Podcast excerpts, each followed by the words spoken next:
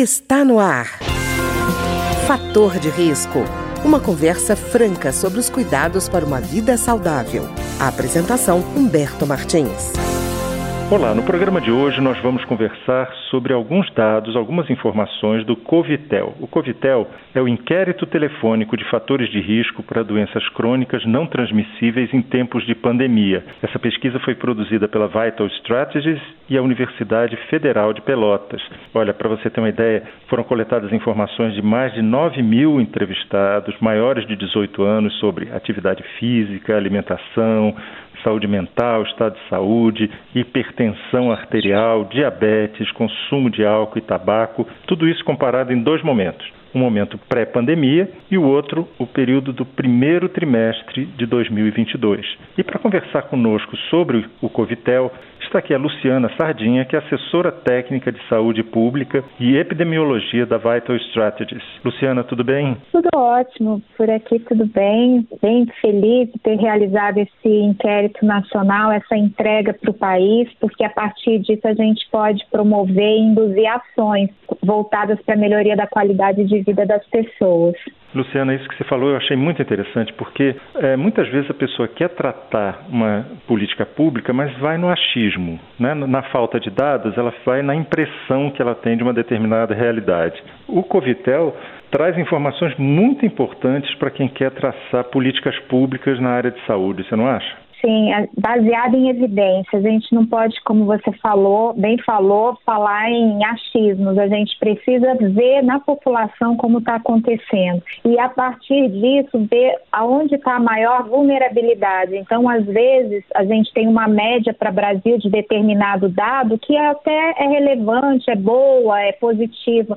Mas quando você olha nas populações mais vulneráveis, você vê os problemas. Quando a gente olha para a região norte, ou vê a população população que não tem emprego, a de menor escolaridade. Então, a gente tem que dar sempre esse foco para as informações para fazer uma política pública mais adequada à nossa realidade. É verdade. Luciana, eu queria então começar pelas doenças crônicas não transmissíveis, que no caso é, da pesquisa foi basicamente hipertensão e diabetes. Né? A hipertensão, primeiro, queria conversar com você, que, porque normalmente quando a gente fala de hipertensão parece que é um tema menor, mas eu estava vendo a Sociedade Brasileira de Cardiologia estima, isso ela estima, em torno de 30% da população adulta brasileira tem hipertensão. Por que, que eu digo estima? Porque tem gente que tem e não sabe, né? E eu achei interessante porque o Covitel trabalha a hipertensão com diagnóstico, portanto a pessoa já sabe que tem. E o número que apareceu foi bastante expressivo, né? Foi 26,5%, quer dizer, muita gente, né? Isso. É, a gente trabalhou no, no inquérito, tanto para hipertensão quanto diabetes, perguntando diagnóstico médico, porque também tem muita desinformação. A pessoa, por algum momento, teve, sei lá, um acidente, uma violência, teve uma pressão alterou. Isso não significa uma hipertensão. Você tem um diagnóstico médico para isso, fazendo exames, controlando e para ter de fato esse diagnóstico. Então a gente só aceita quando tem esse diagnóstico para pesquisa. E aí realmente deu 26,5, assim como diabetes, né, que deu 9,3% para a população. Para os dois casos está subestimado. É, diabetes, por exemplo, no mundo se sabe que a, a deve se chegar a 12% em países de menor renda. A gente está com 9,3. Então, por um lado, a gente observou uma estagnação nesse período de pandemia. Vamos considerar aí dois anos, né, de formação, que a gente poderia estar tá comemorando. Nossa, então não aumentou o número, mas não foi isso.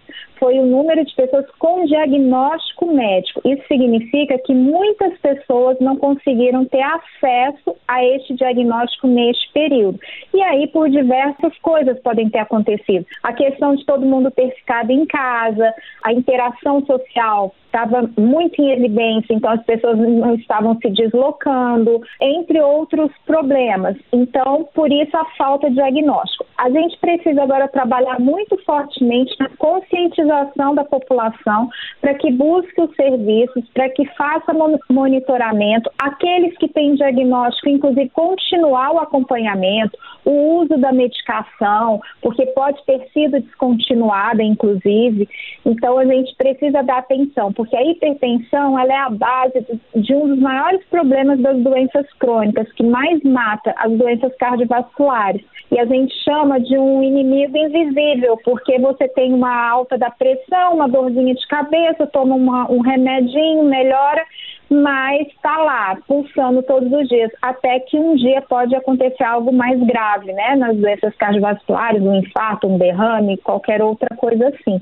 Da mesma forma, o diabetes. E, Luciana, uma coisa que preocupa é que quando a gente fala de diagnóstico, também e a importância de buscar esse diagnóstico é que muitas vezes as pessoas que têm maior dificuldade de acesso ao sistema de saúde, menos renda, ela tem muito mais dificuldade de saber se tem essas doenças, não é verdade? Com certeza. E, e para além disso, ela tem mais dificuldade e quando ela tem essa informação, uma das perguntas que a gente tinha no questionário era: você tem diabetes tipo 1 ou tipo 2? Faz muita diferença no tratamento. O tipo 1, ele é mais grave, já entra direto com insulina, são pessoas mais novas, né, que vai ser acometida ao longo de toda a vida. E quando a gente fez essa pergunta, para aqueles diagnosticados, a resposta foi muito inconsistente. Qual, o que, que a gente concluiu disso? Que nem os diagnósticos estão sendo muito bem feitos no sentido de informar as pessoas, aquela pessoa que tá, vai ser portadora desse problema. Então, eu tenho diabetes, nem sei dizer se é tipo 1 ou tipo 2. Quando a gente perguntava os remédios que tomava para ter uma noção e, e, apurar se tinha diagnóstico médico, muitas pessoas não sabem nem o nome da medicação que usa. Eu escutei algumas entrevistas, né, até por curiosidade, das 9 mil, peguei algumas e fui ouvir pessoas falando assim, aquela da caixinha rosa. O remédio genérico, por exemplo, quase a sua maioria tem caixinha rosa ou verde. Então a pessoa não sabe nem qual é o tipo de diabetes, nem qual a medicação que usa. Isso é muito grave, né? Então a gente precisa informar melhor a população, principalmente a mais vulnerável. E, Luciana, uma coisa que me, me chama a atenção nos dois casos, tanto de hipertensão como de diabetes, é que na hora de informar o diagnóstico, a maioria dessas informações vieram de mulheres. Quer dizer, para quem olha fora pode pensar, nossa, diabetes e a hipertensão estão atingindo mais as mulheres, quando a gente sabe que na verdade muitas vezes ela tem as mulheres têm mais preocupação com a saúde do que o homem. Quer dizer, é, pode estar havendo muito mais subnotificação, subinformação no caso dos homens do que das mulheres, não é? Você teve uma conclusão perfeita, Humberto. É exatamente isso que acontece. As mulheres procuram muito mais o serviço de saúde e têm uma atenção muito maior com a sua saúde. Então, quando a gente olha os fatores de risco para as doenças crônicas, atividade física, alimentação, álcool, tabaco, as mulheres têm uma, uma situação mais confortável e melhor do que a dos homens, porque elas cuidam mais da saúde. Isso é histórico, isso é no mundo inteiro, não é uma coisa do Brasil. Então, a subnotificação, ela sim, com certeza eu posso afirmar que ela é muito maior nos homens. O homem, quando ele chega no serviço, ele já está muito mais grave, o problema já é muito maior. Então, a gente precisa conscientizar os homens que precisam fazer os exames, que precisam procurar os serviços de saúde com enfoque da promoção da saúde mesmo, da prevenção da doença, e não só já na hora que as coisas já estão muito ruins, já para recuperação.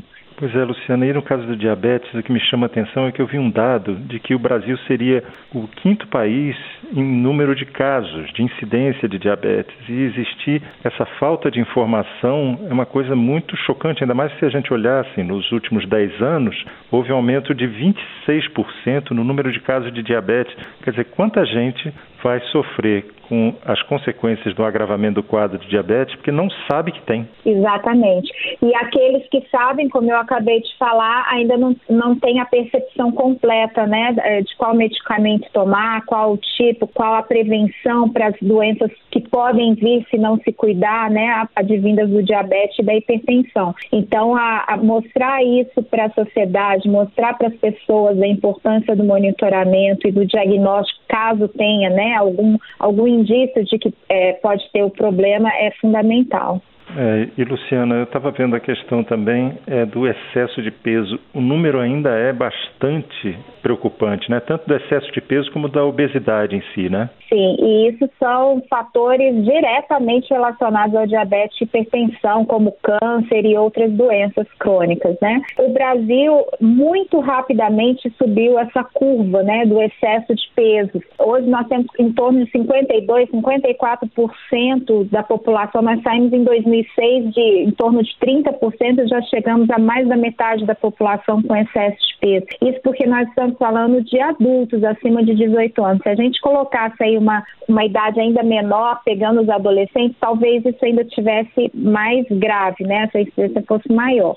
Isso é um problema muito advindo dos hábitos alimentares, da falta de atividade física, dessa vida corrida que a gente leva, então é mais fácil, com muitas aspas, né, usar uhum. uma comida fast food que você tira da geladeira e coloca num forno quente e come do que, como a gente fala, é, descascar, né, descascar uhum. as verduras, as frutas, é, fazer o processo de cozimento e isso está fazendo com que as pessoas fiquem mais adoecidas e as consequências são gravíssimas.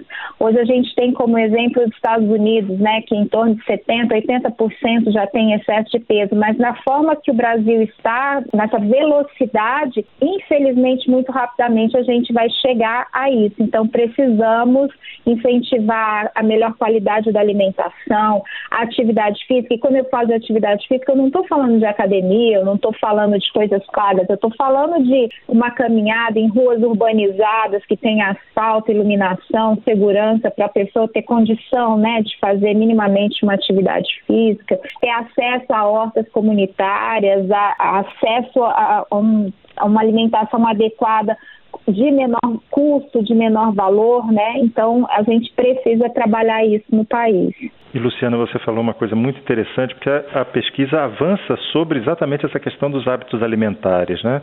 No caso, por exemplo, consumo de legumes e verduras, de consumo de frutas e consumo também de refrigerantes e sucos artificiais, né? Exato. É, a gente observou que a pergunta, como você bem disse, era antes da pandemia, como você se comportava e agora no primeiro trimestre desse ano, quer dizer, após a vacinação, onde em tese as pessoas já estariam retomando a vida, é, o estilo de vida que tinham anteriormente. E aí, para nossa grande surpresa, a gente teve uma redução de 12,5% no consumo de legumes e verduras, cinco ou mais dias por semana. E sendo que as maiores reduções foram aonde? Na população mais vulnerável, aquelas de menor escolaridade diminuiu 20%, aqueles que perderam emprego nesse período, né, aumentou a, o não consumo, né, diminuiu 38%, praticamente 38% do consumo de legumes e verduras. A população de pretos e pardos também diminuiu em torno de 16%. Então já era a população mais vulnerável que já consumia menos e foi ainda que mais reduziu historicamente a gente sabe que as mulheres consomem mais legumes e, e, verduras, as pessoas mais velhas, as que têm maior escolaridade, mas a gente precisa dar um acesso igualitário para que todos possam ter esse consumo. E fruta foi da mesma forma, apesar de ter uma estabilidade, a gente não viu uma queda ao longo do tempo, né, nesses praticamente dois anos, mas quando no nível nacional, média nacional, mas quando a gente foi olhar por extrato, também teve uma redução de fruta na região norte em torno de 15%, para as mulheres que já consumiam mais frutas, elas diminuíram também. Aqueles com menor escolaridade, que para a gente é um proxy de renda, porque a gente não fez essa pergunta de renda na entrevista, porque era por telefone e as pessoas poderiam declinar né, da entrevista. Uhum. Então a gente usa escolaridade como renda. Aqueles que perderam emprego diminuiu quase 38%. Então perde renda, as pessoas deixam de usar o alimento mais saudável, que no caso aqui a gente está falando das frutas. Então, é, realmente foi um espanto. Ao contrário disso, porque esses seriam marcadores de alimentação saudável, a gente tem também um marcador de não saudável, que seria, por exemplo, o refrigerante e sucos artificiais. E aí a gente tem uma redução para o Brasil de 25%. Aí a gente achou positivo. Nossa, que bom, reduzimos o consumo de refrigerantes, que a gente sabe que é caloria vazia. Só que isso é média Brasil. Quando a gente foi olhar para os extratos a gente teve algumas reduções importantes, centro-oeste, sudeste, para as faixas etárias mais velhas, os de maior escolaridade, mas aqueles mais vulneráveis, como eu falei anteriormente, que foram os que também, entre aspas, pioraram, aqui também. Então, as mulheres que consumiam mais, elas diminuíram, isso foi ótimo. Mas e as faixas etárias mais jovens? Eles não diminuíram só diminuiu nos mais velhos. Então, e a carga que isso vai ser ao longo do tempo, né? Os de menor escolaridade, aqueles que perderam o emprego. Então, a gente observa que a gente tem desigualdades enormes no Brasil e na população, né? Então, aqueles que precisavam melhorar foram os que pioraram ainda mais. E eles justamente que vão impactar depois na qualidade de vida deles e no sistema de saúde também, né? Exatamente, exatamente. Tá ótimo. Eu queria agradecer então a Luciana Sardinha, que é assessora técnica de saúde pública e epidemiologia da Vital Strategies e que conversou conosco hoje sobre algumas informações do Covitel. O Covitel é o inquérito telefônico de fatores de risco para doenças crônicas não transmissíveis em tempos de pandemia. Foi produzido pela Vital Strategies e a Universidade Federal de Pelotas. Obrigado, Luciana. Eu que agradeço. O programa de hoje teve trabalhos técnicos de Ricardo Coelho. Se você tem alguma sugestão de tema ou comentário sobre o programa de hoje, basta enviar uma mensagem para o endereço eletrônico programa fator de risco, tudo junto, arroba gmail.com. Até o nosso próximo encontro. Fator de risco, um programa com dicas para melhorar a saúde. Uma produção da Rádio Câmara, transmitida por emissoras parceiras de todo o Brasil.